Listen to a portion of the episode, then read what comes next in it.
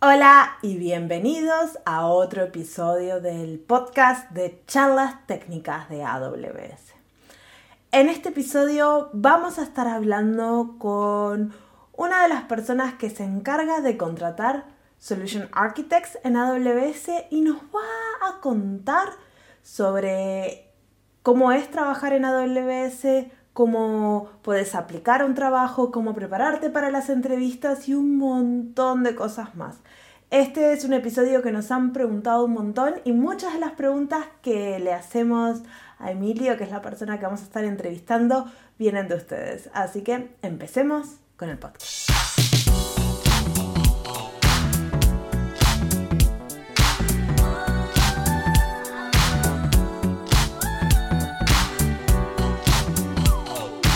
Hola, bienvenidos a un nuevo episodio de Charlas Técnicas en AWS. Mi nombre es Isabel Huerga y soy un Developer Advocate. Y yo soy Marcia Villalba y también soy Developer Advocate en AWS, Isa, ¿no dijiste? AWS. Segunda temporada y todavía no nos ponemos de acuerdo. Claro, no, no, no, nunca lo vamos a decir de la forma correcta. ¿Cuál es la forma correcta? Nadie lo sabe. Hoy en el medio, si nos están viendo en video, van a ver que tenemos un invitado y es un tema que me lo han pedido un montón en, en mi canal en inglés y en el podcast y yo creo que si están escuchando les va a interesar seguro que tenemos a Emilio Nestal, que es un manager de Solution Architects eh, basado en España, en Madrid, y nos va a hablar de los procesos de reclutamiento, de para aplicar a AWS, cómo es la vida de un empleado de AWS trabajando como Solution Architects. Así que todas esas preguntas que me vinieron haciendo durante las últimas dos semanas van a tener respuesta hoy. Así que bienvenido, Emilio. Bienvenido. Gracias, Isabel, Marcia, gracias por la oportunidad que nos dais de publicitar el rol y de poder ayudar a, posibles nuevos candidatos y candidatas.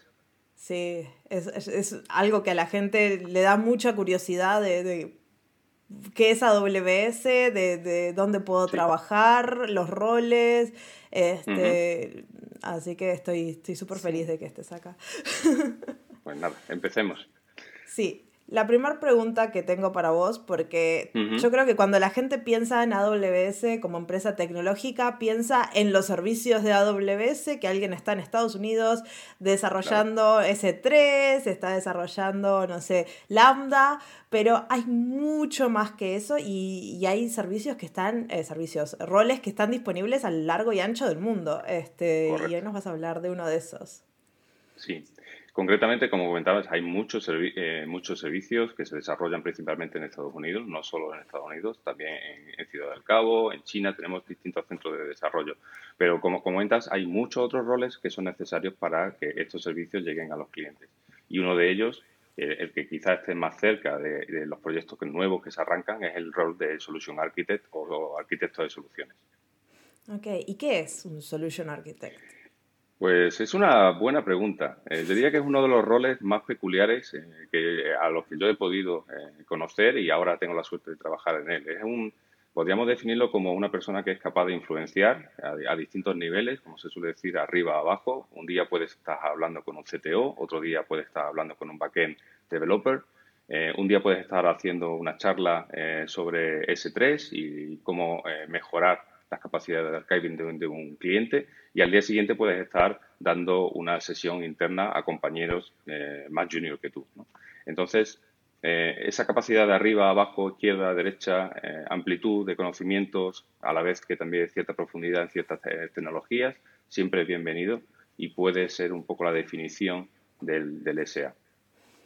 Y ahora que hablas de profundidad, por ejemplo, una de las cosas que a veces a menudo vemos, sobre todo si veis las sesiones, ahora que tenemos el Summit en junio, también lo veréis, que muchos son Solution Architects, muchos de los speakers, y a menudo ponen Solution Architect SMB o Solution Architect, Startups o a veces tenemos nos puedes specialist exacto, eh, nos puedes explicar un poco porque Solution Architects hay de muchos tipos.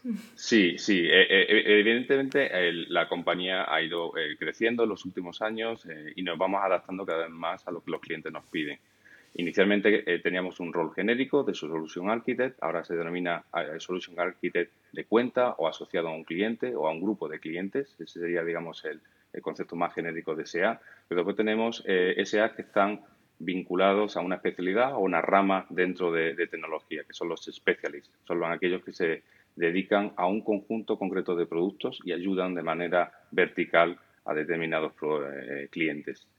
Después tenemos eh, dentro del, account del SEI o del account que trabaja con un grupo de clientes, nos diferenciamos también en función del grado de madurez del cliente y en, función de su em, industria o mercado. Tenemos eh, SEAs para startups, para SMB, Enterprise, Greenfield, eh, Public Sector. Digamos que intentamos acercarnos con ese conocimiento de la industria también, aparte del conocimiento de la tecnología, también acercarnos al cliente en esa, y ayudarles a entender mejor sus problemas. O sea que si lo he entendido bien, cuando eres special, cuando eres em, de sector o generalist, no specialist, tienes clientes específicos. Unos varios clientes. Y si eres specialist, cualquiera puede ser tu cliente, no estás asignado. exactamente, cualquiera puede ser tu cliente, puedes tener distintos engagements en distintos países o dentro de tu geografía. No hay limitación en ese sentido. Sí. Y este es un rol disponible en todos lados, o sea, porque como se trabajan con clientes locales y con tecnologías, pero se ayudan a clientes eh, que están ubicados geográficamente en algún lado, hay disponible en España, en Latinoamérica y en todas partes del mundo estas posiciones. Así que no tienen que mudarse a Estados Unidos para trabajar en AWS. No, para nada, al contrario. estamos aumentando el número de, localizaciones, de geografías donde estamos presentes, incluso dentro de cada una de las geografías estamos también teniendo la posibilidad de ampliar el número de oficinas. Por, ejemplo, en España tenemos en, en, Barcelona, tenemos en Madrid, en Portugal tenemos en en Lisboa estamos creciendo continuamente. Puedes encontrar también puestos en París, Berlín, Múnich. Hay, diversidad. Sí, al menos en Helsinki, por ejemplo, que la oficina es tan chiquita, este, mucha gente no sabía que existía una central de AWS y que había Solution Architects acá, hasta que no entras a la página de trabajos de AWS y ves en Helsinki. Este, así que si les pasa lo mismo en su ciudad, vayan a la página de carreras de AWS y fíjense si hay posiciones abiertas, porque se pueden sorprender. Sí, aquí también, aquí tenemos varias oficinas en UK, pero, pero además tenemos algunos eh, SAs que también trabajan remotamente, virtual, que son, son virtuales. así que sí, hay, hay, muchas posibilidades, pero como dice Marcia, normalmente en la, cuando miras en, en la oferta de trabajo te pone, te pone la, la ubicación, ¿no? Así que, mm. así que también se puede filtrar por eso. Mm. Y otra cosa que aparece en la oferta de trabajo que capaz es confuso si, si están mirando la página es los niveles que aparece al principio de, del título, ¿no? Dice Senior Solution Architects, ya hablamos de lo que dice al final, Public Sector. Eh, nada, Solution Architects, no sé, SMB. Este, ¿Qué significan esas palabras adelante? Sí, sí, pues la verdad que puede ser bastante eh, overwhelming, ¿no? Eh, la oferta que, que, podemos encontrar cuando entramos en la página de, de Amazon Jobs. Em, las, eh, como cualquier compañía, tenemos ciertas categorías eh, que se mapean internamente, pero externamente podemos, eh, podéis encontrar distintas ofertas que estén asociadas a perfiles más juniors, perfiles, digamos, donde podemos hablar de menos de 5 años, menos de 10 años. Después tenemos otro rango de, de posiciones que rondan entre los 10 y los 15 y otro entre 15 a 20 o superior a 20 años de experiencia, ¿vale?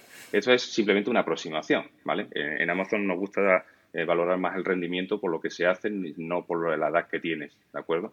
Entonces podemos encontrar desde el Associate Solution Architect, que sería el level más, más inferior, a podemos encontrar el Solution Architect, el Senior Solution Architect, Principal o Senior Principal eh, Solution Architect. Digamos que sería el rango total de todas las um, levels que podemos encontrar desde menos de 5 años hasta más de 20 años de experiencia. ¿Y qué pasa si en mi ciudad, por ejemplo, hay un Solution Architect, una posición de Solution Architect abierto, pero yo tengo experiencia como para ser senior, pero esa posición no está? ¿Aplico igual o no? Mi recomendación es que sí, que pruebes, porque nunca están cerrados ni hacia arriba ni hacia abajo las posiciones. Es decir, si alguien se aplica a un puesto que es de associate y demuestra que tiene el nivel superior, estaremos encantados de poder subirlo. Y si vemos potencial suficiente en una persona eh, que no llega al nivel que esperamos, estamos también igualmente encantados a poder defender ese nivel y darle una oportunidad eh, para incorporarse. Así que sí, mi, recomendación sería sí. Si lo deseas, aplica. Genial. Más importante encontrar el, perfil que, se ajusta más que, buscar las condiciones de, entrada. Y, sobre todo porque somos muy de la opinión de que, todo se puede aprender, pero hay ciertas cosas que son nativas y cuando las vemos hacemos lo posible para que esa persona entre y después le damos todas las oportunidades de que lo aprenda. Y eso creo que es lo que nos diferencia un poco eh, como compañía. ¿Y cuál sería ese perfil así nativo o cosas que tienen que tener, no importa el nivel, más allá de la experiencia? Teniendo en cuenta que, una de las cosas que tenemos que hacer es influenciar a distintos niveles, con distintos niveles de comunicación, donde a lo mejor tenemos cinco minutos para hablar con un SA y tenemos que, con un CTO, perdón, y tenemos que influenciarlos eh, en esos cinco minutos y conseguir el efecto wow, ¿no? Y decir, vale, lo quiero, ¿no? Quiero seguir, ¿no? Entonces, la comunicación tiene que ser eh, tanto verbal como escrita, es uno de los factores que tiene que tener el candidato o candidata eh, la capacidad de resumir, de condensar todo lo que sabe en pocas frases para poder conseguir esa efectividad. Tiene que tener, tener, cierta eh, capacidad de eh, querer aprender y ser curioso. Eso es fundamental porque mm. el número de servicios crece, crece y crece. Y los clientes también, ¿no? Tienen diversidades, usan otros productos, otros fabricantes. Entonces hay que aprender. Diría que sería ese learn, and be curious sería fundamental también. Y yo creo que, que, la siguiente sería tener cierta pasión por la tecnología y por mm. ayudar a los clientes a, hacer cambios ¿no? y proponer cambios y venir a hacer, como dice nuestro moto, ¿no? hacer historia, ¿no? hacer cambiar las cosas y no simplemente seguir el ritmo de, otras compañías o, o lo que nos pide el cliente, que no tiene por qué ser muchas veces lo que necesita. Que mencionas el Learn Be Curious, pero igual para, para, aquellos que no sepan, nosotras sonreímos porque sabemos lo que es, pero igual para aquellos que no sepan qué es esto de Learn and Be Curious, es uno de muchos, ¿no? Eh, Learn and Be Curious es uno de los 14 Leadership Principles que tenemos en, Amazon y concretamente en AWS. Eh, es uno de los fundamentales eh, para un SA. Eh, consideramos que alguien que no le gusta aprender o que le cuesta aprender eh, quizás no se encuentre cómodo en el rol, ¿no? Entonces, eso siempre lo buscamos. Entonces, ¿qué significa? Pues nos gusta gente que eh, tenga la capacidad de aprender, tanto estudiando un examen de certificación como atendiendo una sesión eh, de un webinar o leyendo un libro, ¿no? esa capacidad que tenga esa curiosidad por em, por qué pasa esto, ¿no? O, o, qué hay detrás de esta tecnología, ¿no? O de dónde viene esta limitación, ¿no? Ese tipo de cosas es lo que buscamos porque al final fomentan lo que los clientes nos piden, que es la innovación. Claro. ¿Hay otros eh, leadership principles que crees que son importantes para, para un STA? Eh, evidentemente, la, con ganar la confianza del cliente, el learn trust, es necesario por esa capacidad de influencia, de definir la, estrategia que quiere seguir en un cliente, es fundamental. Ah, ahí, eh, evidentemente, no sabría cuál poner delante, si el Customer Obsession o el Learn Trust. Customer Obsession para todos, ese nos, Guía, nos guía a todos. Entonces sería Customer Obsession, sería Learn Trust, sería Learn Be Curious, sería el Ownership, eh, la capacidad de mm. coger una tarea y llevarla hasta el final, da igual cuántos bloques o bloqueos te encuentres por el camino, puedes hacer bypass, puedes saltarlo, tú, tú decides cómo quieres hacerlo, ¿no? Y sobre todo al final, eh, evidentemente, eh, el delivery result, ¿no? El entregar y terminar lo que, lo que, eh, lo que hemos empezado, ¿no? Y tener el objetivo que definimos al principio, ¿no? Porque nos gusta trabajar, definir el objetivo y después conseguirlo, no decir, bueno, voy a ver qué consigo, ¿no? Eso es un poco la, la filosofía. Y esos son los cinco líderes y principios que, que priman en un, en un SA. Claro. Este, anótense en eso si nos están escuchando. van a hacer Customer Obsession, Trust, Learn Be Curious, Ownership y Deliver Results. Exacto. ¿Y cómo, ¿Y cómo los aplican? ¿Nos puedes hablar un poco más de, de, qué es lo que hace un SA en el día a día? En el día a día, vale, sí, puede ser. Que cada día es diferente, ya me imagino. O una semana. O una semana, de semana a semana.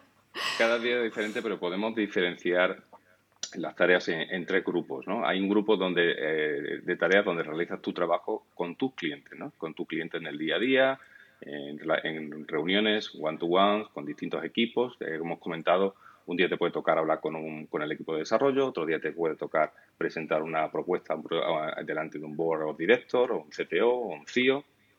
Y después tenemos el, aquella parte que tiene que ver con el, el public speaking, las sesiones de enablement, eh, son eh, eventos one-to-many o donde nos, ponemos delante de 50, 100, 200 personas y hacemos una sesión sobre una temática. Y la tercera sería aquellas que hacemos internamente. Eh, cómo colaboramos con nuestros proyectos, cómo articulamos las distintas eh, partes de la organización o cómo definimos un nuevo proceso de cómo hacer algo nuevo. ¿no? Eh, entonces, esas serían las tres. Entonces, puedes tener por la mañana una sesión de enablement con 200 personas, después una, una sesión con un CTO y terminar la tarde con cinco compañeros definiendo cuál va a ser la estrategia para mm, formar o eh, habilitar a nuevos compañeros que acaban de incorporarse a la compañía.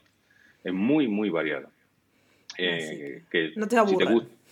Mm, yo creo que no, que el concepto de aburrimiento no, como tal no, no, no se da, ¿no? Eh, hay otro sentimiento como puede ser del, el del síndrome del impostor, ese sí es muy típico, pero no es del aburrimiento. Pero es un, uno de los sentimientos más inútiles, con lo cual lo mejor es dejarlo a un lado y, y centrarte en aprender, colaborar y, ser alguien que genere impacto en, tanto en tus clientes como en tu equipo. Sí, suena súper interesante. aparte, yo creo que dentro de AWS las posibilidades son infinitas. Después que estás dentro de la compañía, cómo funciona la organización, tenés acceso a un montón de cosas y si, si te pones, puedes hacer cosas súper eh, como gigantes. Al menos es una de mis cosas favoritas de, de Adobe. Sí, la verdad que sí. El impacto. Yo, yo siempre se lo comento a los candidatos cuando me preguntan qué es la diferencia entre otras compañías AWS. Yo siempre digo que en otras compañías eh, hay muchas cosas hechas eh, y directamente las sigues. Aquí tienes la posibilidad de crearlas. Y cuando digo crearlas no hablo solo de servicios, sino hablo de cómo hacer una mejor engagement con los clientes, cómo ayudar mejor a, a la gente que se ha incorporado a tu equipo. Y, y eso eh, yo creo que es diferenciador. La posibilidad de crear y de definir lo que tú quieres hacer, ¿no? O cómo quieres hacerlo. Sí, que además, a mí una de las cosas que me, que, me pareció muy peculiar de, Amazon es que el mismo equipo formó parte de, las, de las entrevistas, que luego hablaremos más de esto, ¿no? Mm. Pero, Correcto. Pero también es, lo que dices tú, de la posibilidad de tener un impacto en incluso, ¿no? En, en ayudar a crecer tu mismo equipo. Yo creo que es, el principio, ¿no? Es el principio. Cuando te sientas por primera vez como candidato, a mí me pasó en su momento, ¿no? sentarte delante de los que van a ser tus compañeros o compañeras ya empodera mucho a, ese equipo, ¿no? Estás definiendo cuál va a ser la, eh, estrategia que va a seguir, cuáles son los roles que faltan, las piezas eh, que, eh, que, hacen falta para completar el, el equipo. Yo creo que sí, que es algo que realmente es diferenciador. Sí. ¿Y cómo conseguimos ser un SA? ¿Cuál es el primer paso? ¿Cómo aplicó?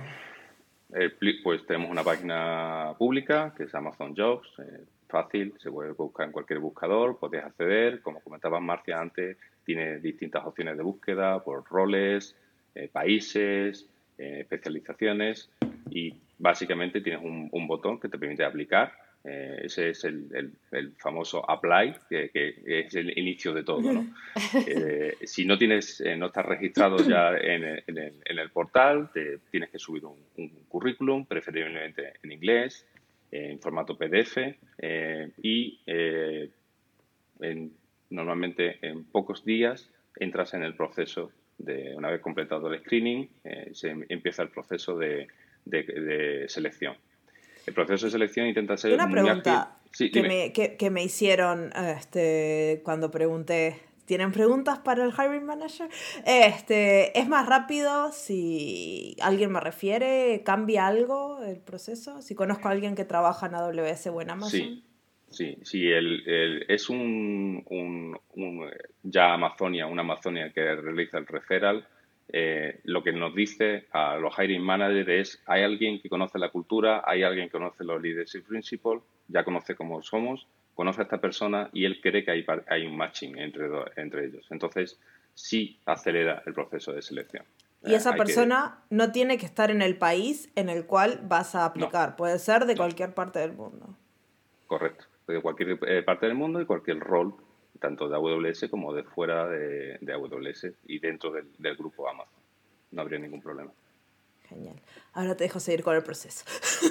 Sí, eh, estábamos en la parte donde eh, intentaba definir eh, cómo queremos que sea el proceso. queremos que sea ágil, porque claro, desde que le damos al botón de apply, lo que queremos es que rápidamente nos llamen, rápidamente nos digan si hemos pasado a la siguiente fase y rápidamente nos digan que nos hemos incorporado. Entonces, Hemos intentado optimizar ese proceso, hemos incorporado recientemente un proceso online, una especie de assessment, que el candidato o candidata completa y nos da una idea de cuán rápido o cuán ágil puede ser ese proceso final, ¿vale? ¿Y eso le pasa a todo el mundo que aplica o a algunos? A todos los puestos eh, técnicos que son Solution Architect, eh, Technical Account Managers y Professional Services eh, tienen ese mismo proceso técnico. Es una serie de preguntas, dura aproximadamente una hora y eh, nos permite después definir cuál va a ser el siguiente paso, que puede ser una llamada con un compañero, es eh, como he comentado antes, te entrevista a un compañero, nadie de recursos humanos, ¿vale? Y eh, a partir de esa segunda entrevista podemos pasarlo ya a lo que llamamos el proceso final o loop, donde son cinco entrevistas en cinco horas con cinco personas distintas, ¿vale? Históricamente lo hacíamos en la oficina, le invitábamos a comer y era muy agradable, ahora lo hacemos vía eh, telemática, ¿no? Pero bueno. Una pregunta, de, una pregunta volviendo al, al proceso de inicial. Eh, este, este assessment que tú decías, ¿esto es algo que has dicho que dura una hora? ¿Lo pueden hacer desde casa? En, Correcto. Sí, sí, cuando quieran, eligen ellos cuando, cuando quieren hacerlo. Sí, buen apunte, Isa. Eh, lo pueden hacer cuando quieran, eh, se relajan, lo pueden hacer un fin de semana, desde su casa sin ningún tipo de, de problema. Cuando, cuando estés preparado, te preparas mentalmente y luego te sientes ahí y, una horita. Sí, sí, exacto, sí. Después de esas cinco entrevistas, eh, hay cinco roles, eh, digamos, diferentes. Normalmente eh, forma parte un par de compañeros del mismo rol o un rol similar que se encargan de la parte tanto de leadership principal como la parte técnica. Está un, alguien que pertenece a la parte más comercial del, equipo Normalmente son un account manager, alguien que conoce también a los clientes, conoce el rol y que participa para darnos esa visión un poco de, del acumen que tiene la persona sobre el, business, ¿no? sobre el negocio. Y eh, después forma parte del hiring manager y el bar racer, que el bar racer es una persona ajena a tu equipo, que no tiene por ninguna necesidad de contratación y que permite que el proceso se desarrolle de la manera más eh, justa posible para ambas partes. ¿Y el hiring manager serías tú, por ejemplo, en, tu equipo? Yo sería un hiring manager. Pues, si abriéramos una posición de SEA para, para España, podría ser uno de los, de los hiring managers, correcto. Exacto. Y, y una pregunta que, que, me surge cuando escucho esto, ¿no? Tenemos la primera entrevista y ahora tenemos estas cinco entrevistas. ¿Cómo, ¿Cómo me preparo? Son, vos hablaste de Leadership Principles, de entrevista técnica. técnica. ¿Hay algunas, algunos tips que nos puedas dar o alguna información? Sí. Sí, no, realmente esperamos que los candidatos y candidatas mm, se preparen las entrevistas. Nos encanta ver que hay esa, esas ganas ¿no? y esa motivación. Es un, un, data point para mostrar la, la, motivación que hay. ¿no? Entonces, sí, eh, definitivamente hay que prepararse la, la entrevista. Primero porque es una, eh, es una, entrevista larga, un proceso largo, hay que conocerlo para no perder la, la paciencia ni la esperanza. Em, eh, hay que prepararse también eh, los leadership principles eh, son públicos, los podéis buscar en, en, internet. El link está en la descripción del, del, episodio. Es fácil de encontrarlos, leerlos, familiarizarlos e intentar eh, ver hasta qué punto estáis en, en, sintonía con ellos. ¿no? ¿Cuándo os ha pasado a esa situación y buscar situaciones en vuestra vida profesional donde hayáis aplicado de manera consciente o inconsciente ese principio. ¿no? Esa es fundamental que eh, ese es un ejercicio, al menos que cuando a mí me contrataron me llevó un rato, porque vos mirás los 14 leadership principles y decís, yo cómo usé esto, que suena tan raro. Aparte, como no sos Amazonian, todavía no los tenés incorporados en todos lados, porque ahora que los usás todo el día, estás como muy familiarizado. Pero al principio me decían, learn and be curious. A ver, ese es claro, pero después, este, earn trust está más o menos, pero cuando empezás a hacer más a los detalles de have backbone, a ver, ¿eso qué significa? Este, entonces es un proceso que está muy interesante para uno reservarse dos o tres horas, agarrar un papel, poner los cartones en leadership principles y pensar esos momentos de, que pueden ser grandes o pequeños en tu carrera, este, que, donde, y eso te va a ayudar a ir a la entrevista mucho más tranquilo porque no vas a tener que estar pensando los casos y, y los leadership principles, cómo se unen en el momento de la entrevista. Así es. La preparación es fundamental y, pensar sobre ellos e intentar buscar una buena historia para cada uno de ellos puede ser un, buen ejercicio de preparación. No es fácil a veces en algunos de ellos porque son contradictorios en algunos de los mm. casos, ¿no? Pero siempre es bueno eh, estructurar la, después el mensaje siguiendo el modelo STAR, situación, tarea, acción, resultado, eso es fundamental. Queremos hacer muchas preguntas, con lo cual si se ordena la comunicación, si se resume, es perfecto para poder cubrir todas las preguntas que tenemos. ¿no? Eh, y las preguntas, eso es importante mm. saber, que no es que vos vas a contar tu historia y ya está. No, después que vos contás tu historia, te van a hacer más preguntas y van a ir al grano de alguna parte de esa historia. Así que no mientan, no se inventen cosas porque los van a descubrir. Muy bueno, Marcia, eh, muy buen apunte. Yo creo que ser, honesto honesta durante el proceso es lo mejor. Y, cuando no se sepa la pregunta, no, no hay ningún problema. Dicen, no lo sé, no sé la respuesta, pero creo que por lógica, por sentido común, porque conozco una tecnología similar, yo lo haría así, de esta manera. Y no pasa nada. Eh, has hecho el esfuerzo, ah, tienes la motivación y es mejor que no lo sé. Siguiente pregunta, ¿no? Y, inventarse la respuesta. Inventarse la respuesta, como comentaba Marcia, eh, es, fácil. Eh, después con las follow-up questions, con las preguntas de profundización, es muy difícil que los candidatos, nuestros entrevistadores que pasan por un proceso de formación, que tienen muchas entrevistas ya a sus espaldas, puede pasar, pero no, no juguéis esa carta porque es sería un, digamos, un data point negativo, Al, al, entrar a esa confianza que queremos ganar, ¿no? Sí, sí. ¿Y es en inglés la entrevista o cómo, cómo es el tema del idioma? Eh, en algún momento de la entrevista se hace un test del proficiency que tiene la persona en inglés. Eh, suele ser la primera eh, entrevista o la más temprana porque queremos garantizar que el proceso final sea satisfactorio para ambas partes. En, los distintos roles siempre intentamos que haya alguien de otras ubicaciones para dar esa diversidad, esa visión un poco más eh, general. Y eh, hay muchas posibilidades de que al menos una persona no sea hispanohablante, eh, hable solo inglés o sea el inglés el único idioma común entre ambas personas. Pero, por ejemplo, ¿tengo que ser súper fluido o puedo hablarlo medio así roto y mi trabajo será en español? No sé. Eh, de cara después a eh, con nuestros clientes hablamos en, casi siempre en, español eh, o en portugués en, otras ubicaciones, pero es normal, normalmente se recomienda que el, nivel de inglés sea lo mejor posible. También es cierto que hay gente que a lo mejor no está acostumbrada, lo tiene un poquito más oxidado, más rusty y lo puede lo puede mejorar o ampliar durante el, proceso de embarque, ¿no? Pero cuanto más fluido sea, cuanto mejor puedas expresar eh, esas sensaciones, lo que hiciste, lo mejor. Pero ya te digo, no, no se exige un C2 ni nada de ese tipo. No, no es una limitante capaz si lo tenés medio así, lo aprendiste y nunca lo usaste, porque capaz trabajaste siempre en español, este, para aplicar, decir, ta, mm, no aplico porque mi inglés está un poco oxidado, no, aplica igual y después ya lo irás mejorando. Sí. Bueno, ya, verás en la entrevista. Exacto. Si la, en la, primera entrevista si puedes comunicar o no, ¿no? Creo. Igual, un tip es prepárate en inglés, si es posible. Este, hacer los ejercicios de los leadership principles, yo los estudiaría en inglés, o sea. Pues otra pregunta que tengo yo es cuando, porque has dicho cinco entrevistas en el loop, con un montón de leadership principles y pruebas y tal. Pero los recruiters, si no recuerdo mal, al menos a mí me dijeron quién era cada entrevistador y qué es lo que se iban a, enfocar ¿no? durante la entrevista. Sí, como parte de, la invitación se reciben materiales que se pueden usar para preparar esta entrevista y se recibe los nombres de las personas que forman el panel.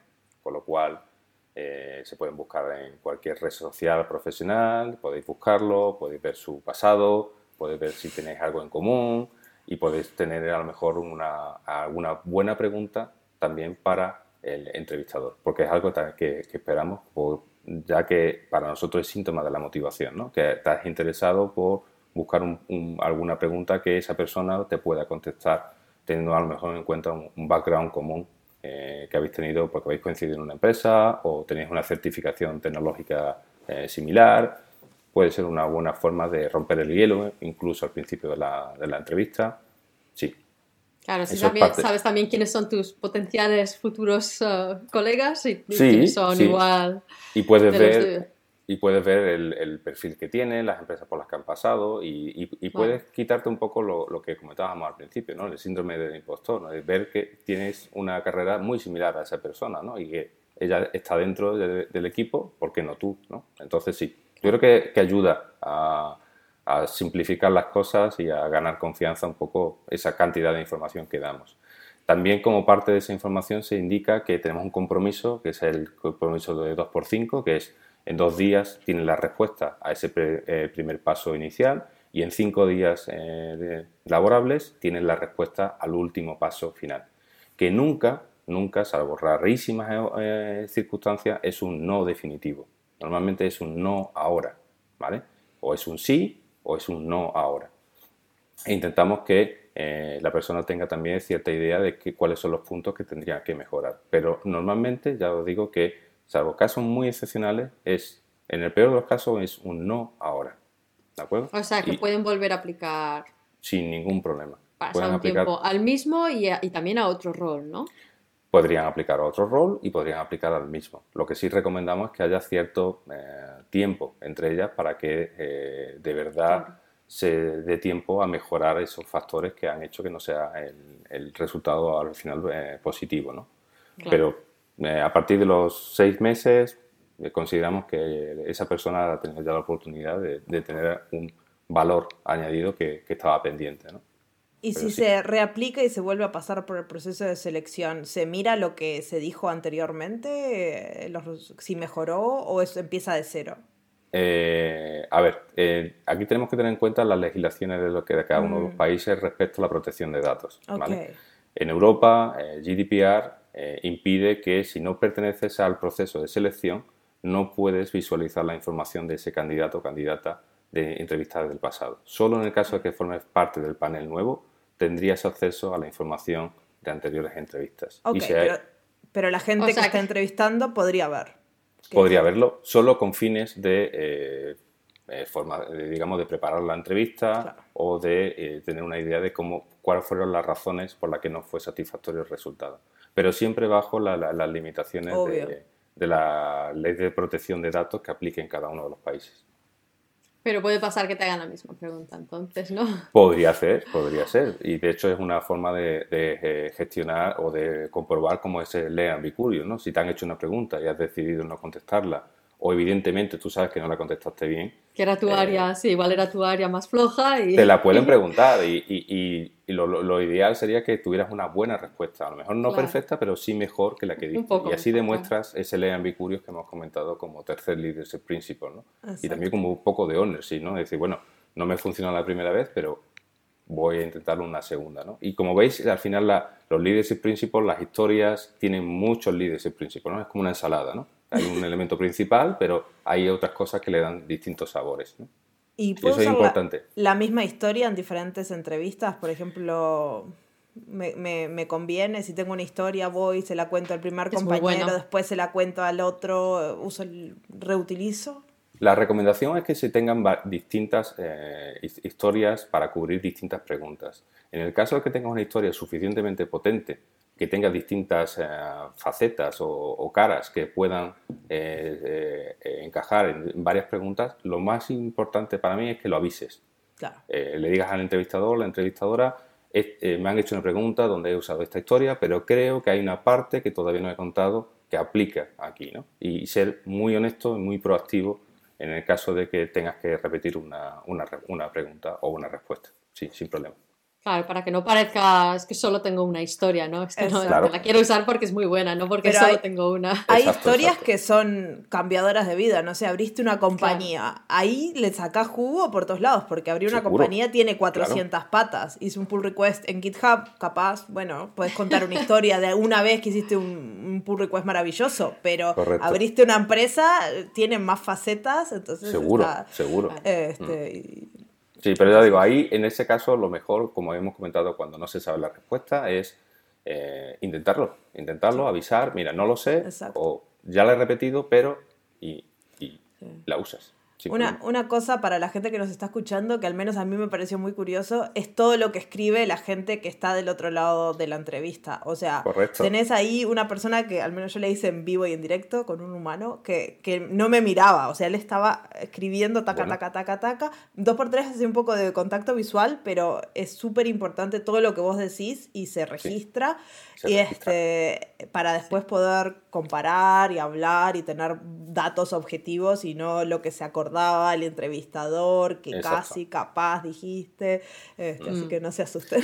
Intentamos tomar la mayor cantidad de notas y no estamos contestando ni correo ni mandando mensajes, estamos sobre todo eh, al principio puede ser un poco eh, difícil de entender que tengamos que tomar tantas notas y es así, las tenemos que tomar porque después tenemos que revisarlas, emitir un juicio, valorar un montón de cosas, emitir nuestro eh, voto eh, sin conocer el voto de los demás y después tenemos que defender nuestra opinión eh, delante del panel de las otras cuatro personas que pertenecen. Entonces, la mayor cantidad de detalles, las cosas que quieres preguntar a continuación, todo eso lo tienes que, estás escuchando, preparando la siguiente pregunta, tomando notas, mientras que te hablan en inglés, pero tú escribes en inglés, pero piensas en castellano. Vale, es, y otra cosa que es curiosa, que al menos a mí también me sorprendió, es que a veces hay dos personas en las entrevistas y porque en AWS estamos entrenando que toda la gente haga entrevistas, entonces puede pasar que te está haciendo una entrevista, no sé, Emilio, y haya otra persona que está callada, que no dice nada, que está mirando, este, y esa persona está aprendiendo de cómo hacer entrevistas. Así Correcto. Sí. Es parte, eh, lo hemos comentado al principio, eh, intentamos que el, el el shadowing sea una de las mayores eh, herramientas para que la gente aprenda. Y sobre todo cuando te incorporas, eh, tener la oportunidad de sentarte con alguien que tiene va, 200 entrevistas, aprendes muchísimo más. Entonces, siempre que tenemos la oportunidad, sin llegar a saturar eh, al candidato a candidata teniendo dos personas por cinco entrevistas, 10 personas, eso está limitado, pero sí podéis encontrar una persona que a lo mejor no hable o haga una pregunta, pues esa persona simplemente independientemente de la, cantidad de entrevistas que haya hecho fuera de AWS, está aprendiendo a cómo las hacemos nosotros. Y no pasa nada. No, no, es, no te va a hacer más preguntas, no te va a hacer preguntas más difíciles, simplemente está aprendiendo. Y una pregunta que tengo yo, porque ahora que has mencionado lo de que ahora las entrevistas, claro, son todas virtuales, yo hmm. me acuerdo que cuando hice la mía tenía whiteboard en todas las salas, tenían whiteboards y yo personalmente a mí es una de las primeras, la primera que pude, puedo coger el, puedo dibujar en lugar de explicar. Eh, ¿Esto sigue formando parte? ¿Cómo, cómo lo hacéis? Eh, sí, eh, usamos distintas herramientas que permiten compartir la pantalla y poder dibujar con tabletas digitalizadoras, con el ratón, incluso con dispositivos como pueden ser tabletas, como iPad o de otras marcas que se sincronizan con el portátil. Y siempre que el candidato quiera levantarse, entre comillas, y dibujar, estamos más dispuestos. De hecho, hay una sesión de la parte de, las dos preguntas técnicas que hemos comentado antes, donde fomentamos que eh, se levante, dibuje y diseñe cosas, porque eso va a ser su día a día. ¿no? Eh, no te voy a negar que alguna anécdota de alguien que no tenía nada de esas cosas lo ha dibujado en un papel y después nos lo enseña, ¿no? Nos lo pone delante de la cámara. Si funciona. Si funciona, no pasa nada. Al final, no, digamos que las calidades eh, de lo que escriba no es tan importante como las razones por las que lo escriba, ¿no? Entonces, eh, dejamos que se use en cualquier herramienta que el candidato o candidata esté cómoda. Pues este es buen consejo, si sois como yo que, que, vais a acabar, que pensáis que vais a tener que acabar escribiendo cosas que habéis diseñado o arquitecturas así un poco tal, que yo prefiero dibujarlas que intentar explicar aquí y tal. Em, prepararos algo para poder compartirlo y poder dibujar. Sí, eso ya te digo, eh, gente que nos ha enseñado eh, algo en el papel, alguien con la pizarra eh, de su hijo o de su hija detrás, múltiples anécdotas en este año y pico de, pandemia. Sí. Claro, me imagino. Y ahora me gustaría hablar un poco de, la filosofía de, reclutamiento a AWS, porque me han hecho un montón de preguntas de gente, estoy en mis 40, ¿tengo chance de trabajar en AWS? O acabo de salir de la uni, ¿tengo chance de trabajar en AWS? Soy un frontend developer, ¿qué hago? ¿Puedo aplicar? este, ¿qué, qué, qué ¿Qué tipo de filosofía tiene el reclutamiento en AWS? Eh, en AWS seguimos el concepto de la barra. Eh, la barra es un ente eh, abstracto que define un poco cuál es la media del equipo, cuál sería el, perfil medio del equipo. Intentamos que cada una de las contrataciones, cuando incorporamos a una persona al equipo, esa barra suba, es decir, que sea mejor que la mitad de las personas que estén en el equipo. Esa es la única premisa. Nos da igual su edad, nos da igual eh, su género, nos da igual su nacionalidad e incluso su experiencia previa, eh, siempre y cuando venga a aportar algo que no tengamos, con lo cual la media sube, o venga a mejorar algo que ya tengamos, con lo cual la media sube. Entonces, gente que tenga 25 años y tenga poca experiencia, tenemos un proceso eh, de contratación para ellos, incluso para habilitarles, que se llama TechQ, que le permite en seis meses conseguir mm, mejorar lo suficiente para llegar a esa barra y poder entrar después en el proceso ya eh, final. Y respecto a, a, las personas que tengan 40 años, como comentaba Marcia, yo entré con 41 en, en, esta compañía. Esa fue una pregunta que me hicieron. Para mí 40 no es nada extraño. Tenemos compañeros, tenemos compañeros de distintas edades. Eh, por ejemplo, en, mi equipo tenemos gente desde los 25 hasta los 50 eh, y eso nunca es una limitación. Siempre hay una, a una historia que pueda añadir, eh, una experiencia que pueda añadir, siendo con un año de experiencia, con tres o con 25. Eso no es ninguna limitación.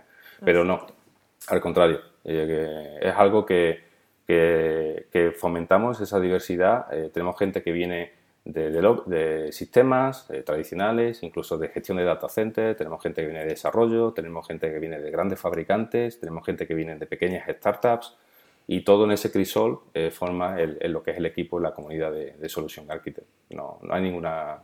eso no, no, es ninguna limitación, al contrario. Exacto. Así que no importa de dónde vengas o quién seas, estás bienvenido y AWS Amazon es enorme, así que va a haber alguien con, con el cual te sientas identificado, ¿no? Es como trabajar en una empresa local que todo el mundo capaz es muy parecido. Acá encontrar parecido, sí, pero hay muchísima gente. Hay, hay muchísima variedad. Te puedes encontrar, ya te digo, en, el equipo de 25-50, pero tenemos 8, ocho nacionalidades distintas en, un, en, un equipo. Eso eso para nosotros es fundamental, ¿vale? Y, es que la variedad enriquece, enriquece al equipo, Y Amazon tiene comunidades para todos los gustos y para todas las mm. diversidades, así que es, todo el mundo está bienvenido, no importa de qué origen tengas, qué idiomas hables, mientras hables un poco de inglés y el idioma local. Este, y... Es más que suficiente, sí. Exacto, y después cumplas los requisitos para levantar la barra, como decías vos. Mm. No importa más nada. Correcto. Este, y una pregunta, mencionaste algo mm. durante el proceso de, de, las certificaciones. ¿Son, ¿Son algo necesarias? ¿Son importantes? ¿Tengo que tener las 12 certificaciones de AWS para que me contraten? Por supuesto, no. La certificación no deja de ser una prueba de, la, de tu motivación para entrar. ¿no? Eh, a veces nos encontramos con candidatos que no están familiarizados con la tecnología de AWS y son capaces de pasar por el proceso y después en el periodo de embarque o de ramp up se ponen al día.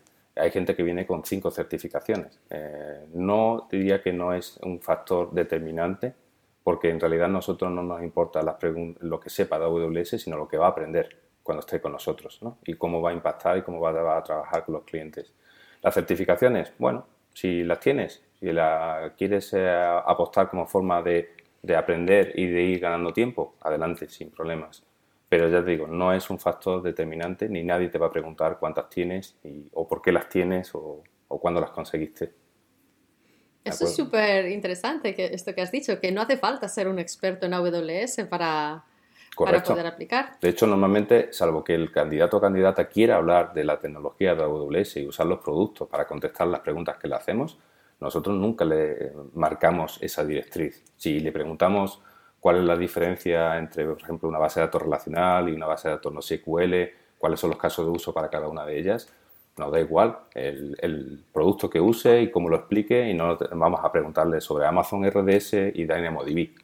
Si él lo nombra o ella la nombra, estupendo, fantástico. Si nos quiere hablar de la competencia, bueno, a lo mejor le tenemos que hacer alguna pregunta para seguir la conversación, pero no hay ninguna limitación. Al contrario, lo importante son los conceptos, ¿no? Son los conceptos. Y, un poco lo que comentaba, el por qué, ¿no? ¿Por qué una base de datos relacional es mejor en ciertos casos? y por qué las no eh, SQL lo son en otras y no me digas lo que has leído en, un papel, ¿no? Dime que lo has probado, que has eh, visto la, diferencia de rendimiento, por qué, eso es lo que nos interesa, ¿no? Y nos da igual que lo hagas con un producto o con otro. Así que tener Wikipedia al lado abierto no, no va a ayudar en, para estas entrevistas. No, no, no, lo siento, pero no. En este caso no.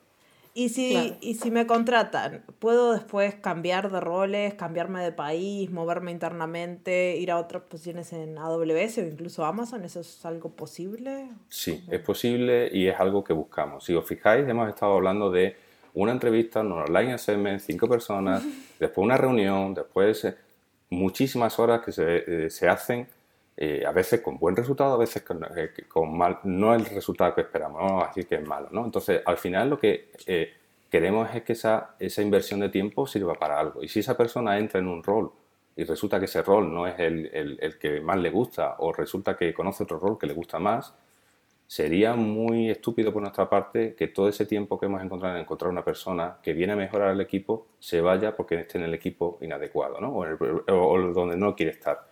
Entonces estamos muy abiertos a que la gente vaya, venga eh, a otros equipos, a otros países. Eh, otro factor relacionado con la pregunta de los 40 años, eh, se puede ser manager y se puede dejar de ser manager sin que eso signifique nada malo. ¿vale? Lo pruebo, me gusta, no me gusta, vuelvo a ser un, IC o direct report y nada, nada, no pasa nada. entonces sí, fomentamos el, cambio de países. AWS, tengo que decir que yo soy una persona que no quiero ser manager, es una empresa genial para la gente que no quiere tener una carrera de manager porque puedes subir muy alto sin mm. tener por qué asumir una posición de, de, de, gestión de personas, ¿no? Vas a tener impacto de mentoring, vas a tener un montón de impacto del que a mí me gusta, pero no tenés que tener la gestión individual de un grupo de personas. Este, y eso para gente técnica que no quiera tener capacidad de manager, en esta empresa puedes crecer y muchísimo. Como decías vos, senior principal, no sé qué, eso es como un título, es re difícil llegar ahí y lo podés hacer, este, hacer una carrera técnica de individual contributor sin gestionar a personas, teniendo un impacto global enorme este, y eso para mí es mm. súper importante. Sí, eso, y además eso impacta en cultura, eh, culturalmente mucho en ciertos países, donde a partir de cierta edad o eres manager o no has triunfado, ¿no? Entonces, aquí no, aquí el, el manager es, es, un, digamos que un flag, un rol que puedes activar o desactivar cuando quieras. Entonces, eso también aporta mucho a la posibilidad de elegir cuál va a ser tu carrera. Y, sí, eh, os he puesto el ejemplo de antes de mi equipo. En mi equipo hay como cuatro o cinco SAs que vienen de otros países y se han trasladado incluso en, durante la pandemia. Con lo cual, fíjate que lo abiertos que estamos a que la gente se mueva. Sí en empresas grandes lo bueno es eso, que no vas a decir, bueno, voy a trabajar un par de años y después cuando me aburra me voy. Acá puedes decir, trabajo un par de años en este rol y después veo a dónde voy. Porque mm. nadie, se, lo, nadie se lo toma mal de que te cambien de equipo este, es algo que, que, tu jefe incluso te lo puede sugerir. Mira, se abrió esta posición y vos estabas diciendo que esto que estás haciendo te aburre, capaz puedes ir a hablar con tal y ir mm. a probar. Este, y conozco gente que se ha ido de un equipo, ha vuelto, ha hecho cosas y está, está todo bien. Incluso a través de, no solo internamente en AWS, ¿no? Nosotros tenemos a Sohan en, el, en mi equipo porque, por ejemplo, eh, estaba en Alexa antes. Sí, sí, sí, Eso aplica para todo el grupo Amazon. Podemos, podemos irnos a, distintas ramas o eh, distintas empresas del grupo y volver sin ningún problema. No, eso no es... Eh, yo diría que, que otra de las, de las cosas que a mí me llamó más la atención fue que incluso tu manager no te puede limitar que te vayas a otro equipo. Es decir, y si lo hace, es casi más un demérito suyo de haber hecho las cosas mal, diciendo que tú eres fundamental en tu equipo. Entonces, ese cambio de filosofía yo creo que la gente lo puede, lo puede tomarlo como un ejemplo de cuán diferentes y peculiares somos en AWS. Sí. Si escuchan peculiar muchas veces es una palabra muy de AWS, Amazon, la usamos un montón. Capaz nunca la escucharon en su vida hasta esta entrevista. y es una palabra que usamos mucho. La cultura de Amazon y AWS es peculiar. correcto, correcto. Hablando de eso, que eso lo aprendemos en el primer día de nuestro de AWS o Amazon, eh, el proceso de embarque de un essay para terminar la entrevista. Ahora me contrataron, acepté la oferta y empiezo a trabajar. ¿Cómo es eso? ¿Cómo, pues es um, la parte más bonita ¿no? y más satisfactoria de, porque empieza en el día uno, ¿no? que es otra de las frases típicas de nuestra compañía. Siempre es día uno. Eh, siempre es día uno. Entonces, el día uno, ¿cómo es? Pues el día uno hay, eh, recoge el equipamiento que puedas necesitar, el portátil, teléfono, etcétera. Tienes una pequeña entrevista con, con, el que va a ser tu manager, puedes conocer al que va a ser tu lunch buddy o una persona, un compañero o compañera que lleva ya cierto tiempo en la compañía, que entró hace no mucho para que tenga eh, fresco todo el proceso de, embarque y va a ser la persona que te va a ayudar eh, adicionalmente a tu manager. Es decir, vas a tener dos personas y durante eh, unos tres meses, puede ser dos meses y medio, puede ser tres meses y medio, vas a tener un programa completo que te va a definir lo que tienes que hacer el día uno, lo que tienes que hacer la semana uno, lo que tienes que hacer el primer mes, el segundo y el tercero. ¿Vale? Y eh, pasa desde completar un proceso de securización del portátil hasta completar un roleplay con el resto de los compañeros, que digamos que sería la, parte más eh, interesante, ¿no? Donde con todo lo que has aprendido durante esos tres meses demuestras a tus compañeros que lo que has aprendido y lo que te queda todavía para aprender, ¿no? Y, tus compañeros también aprenden, ¿no? Porque llegan y dicen, mira, pues realmente has subido la barra, mira, eh, eh, nos va a ayudar en esta tecnología, nos va a ayudar en este caso de uso concreto o en este cliente en concreto. Entonces, eh, es un programa, totalmente arreglado, con una ayuda de una persona, con múltiples recursos, tanto para consumir a través de vídeos, lecturas, de cartas, documentación, training, hands-on, tenemos cuentas eh, se configura una cuenta, dos, tres, las que puedas necesitar y puedes hacer todas las pruebas en todas las regiones con todos los servicios que quieras. Esa es mi parte favorita. Eso es espectacular, eso es espectacular. Hasta que te llega la factura, no tenemos que pagarlo, pero yo siempre tengo las alertas una... Pero sabes lo que cuesta. ¡Oh! sabes lo que cuesta. Es una, una, factura virtual, sí, exacto. Una factura virtual y puedes ver. Pero es importante eso. Es, bueno saber lo que, sí, es bueno saber lo que estás ahí generando. Sí, y pues sobre todo porque puedes probar el siguiente mes hacer lo mismo con menos precio, eh, coste, ¿no? que es un poco la filosofía que tenemos en los clientes. No, no vamos a venderle cosas, vamos a, a venderle cómo pueden optimizar los recursos, cómo pueden hacer más cosas con menos eh, servicios ¿no? o con menos infraestructura. Entonces sí, sí eh, es, muy espectacular cuando levantas una máquina en Sydney y, y después la levantas en, en Oregón o en California. Eso lo puedes hacer no solo en el programa de embarque, lo puedes hacer en cualquier momento, pero es quizá una de las cosas que más sorprende a, los, recién llegados, eh, tener todo lo que necesitas eh, en la palma de tu mano, a golpe de clic, ¿no? Entonces sí. Y, como parte ya final del proceso de, embarque, eh, lo que empezamos a hacer de nuevo es shadowing. Shadowing con tu compañero, con tu last buddy, con otros compañeros de tu segmento, o sea, no los tirás al agua así a hablar con clientes. Hola, este es tu día número dos y acá vas a hablar con Netflix. ni el agua, ni el agua ni en paracaídas, ¿no? Yo suelo decir que no, no lanzamos a la gente en paracaídas, ¿no? no, no.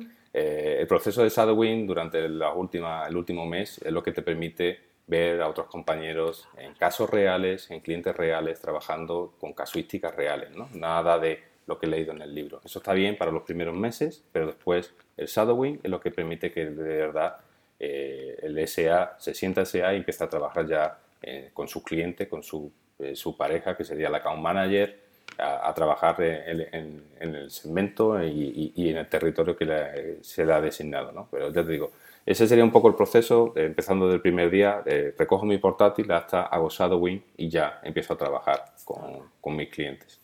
Y es un proceso de tres meses donde tu única eh, necesidad es aprender y tu única obligación como empleado es aprender, aprender y aprender. Eh, cosa que también es algo bastante peculiar. Sí, sí, sí. Eso es, al menos para gente para, como para mí a veces es muy difícil porque yo quiero hacer todo ya. Este... Pasa, pasa. Lo bueno es que hay recursos de todo tipo. Yo me acuerdo que, que, había trainings virtuales que podías, habían trainings de los de Classroom, de los de, del equipo de Training and Certification, que puedes ir al curso oficial si quieres, que puedes hacer la certificación. Había laboratorios que puedes seguir tú a tu ritmo. O, como dices tú, o te vas a tu cuenta y te pones a construir lo que te dé la gana. Lo que quieras. Mm. La forma que prefieras de aprender, claro. Sí. Y es cierto que ese sentimiento de quiero lanzarme ya a mis clientes pasa. Eh, la recomendación que hacemos es tranquilo, tranquila, paciencia. El, el, rampa no vuelve. Es un, Exacto, eso te lo dicen todos los managers. El rampa no vuelve. Solo, eh, solo lo haces una vez, de verdad, y, no hay prisa, no hay prisa. Y después te arrepentís de no haber usado todo ese tiempo para aprender porque estás aprendiendo, bueno, siempre estás aprendiendo, pero hay cosas que deberías haber aprendido antes tranquilamente y las tenés que aprender sobre el... Oh, tengo que dar una sesión de eso. Ok. Mm. Sí, así es, así es. Así que sí. Y yo creo que con eso ya les dimos todo el proceso desde hola, esto es un essay, hasta bienvenidos a AWS, acá está tu primer cliente. Este, y mm, no sé, ¿tenés algo más para preguntar, Isa? Yo no, más que nada, lo único que quería decir, primer paso, acordaros, Enrique, ¿cuál es el primer paso? Si alguien quiere empezar la eh, aventura. Ir a Amazon Jobs, eh, localizar el puesto, la ciudad donde queremos trabajar y darle al botón de apply. Es el principio, es, el, día uno, realmente debería ser ese. Este, y hay links en la cajita de descripción de este episodio. Les dejo todos los links que están por ahí, que me mandaron a mí públicos para cuando me, contrataron y que capaz Emilia puede compartir algunos más conmigo. Sí, donde aplicar y va a estar todo ahí para que puedan ir a mirar y, a, empezar la aventura. Exactamente. Exacto. Pues muchas gracias, Emilio. Nada, a vosotras por la oportunidad. Muchas, gracias. Este, y que tengas un gran día. Igualmente. Hasta la próxima. Chao. Muchas gracias por escuchar el podcast hasta el final. Si tienen alguna consulta o quieren saber más de trabajar en AWS, me los pueden dejar en los comentarios si nos están mirando por YouTube o mandar un correo al correo que está en la descripción del episodio. Nos vemos en el próximo episodio del podcast de charlas técnicas de AWS. Chao, chao.